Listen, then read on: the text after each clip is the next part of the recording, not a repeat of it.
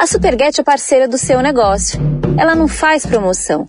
Há mais de um ano mantém a mesma taxa para você vender, 2% no débito e no crédito, com dois dias para receber. Agora na crise está congelando também o preço da máquina. Afinal, não seria justo cobrar mais quando todo mundo está vendendo menos. E por que, que você deveria confiar no que a Adriana Barbosa está dizendo? Porque eu trabalho há 18 anos reunindo pequenos empreendedores em uma das maiores feiras da América Latina. E sei o que significa parceria e comprometimento. Para saber mais, acesse superget.com.br e se liga no podcast que estamos criando para encontrar saídas para esse momento. O que a gente pode fazer por você hoje, Santander.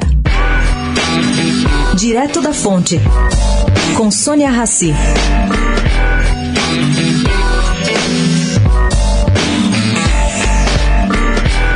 Em tempos de juros baixos, há quem procure mais risco para poder ganhar mais.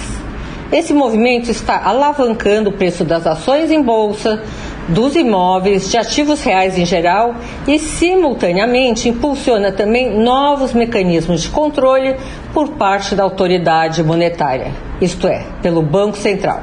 Pelo que se apurou, estuda-se no Banco Central meios de aferir essas operações de agentes autônomos. Vou aqui fazer uma ponderação. Agentes autônomos ganham sim comissão sobre o que vendem para clientes, em porcentagem maior ou menor. Mas é fato também que os bancos tradicionais empurram produtos aos seus correntistas, como por meio do estabelecimento de metas de venda para seus gerentes. As duas maneiras de entendimento são, de certa forma, parecidas. Afinal, a maior parte dos clientes do sistema financeiro não são do mercado financeiro.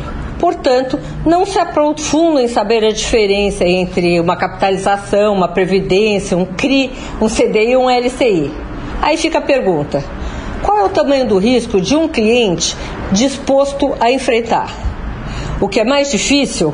Um banco controlar a sua gerência ou uma gestora controlar seus autônomos?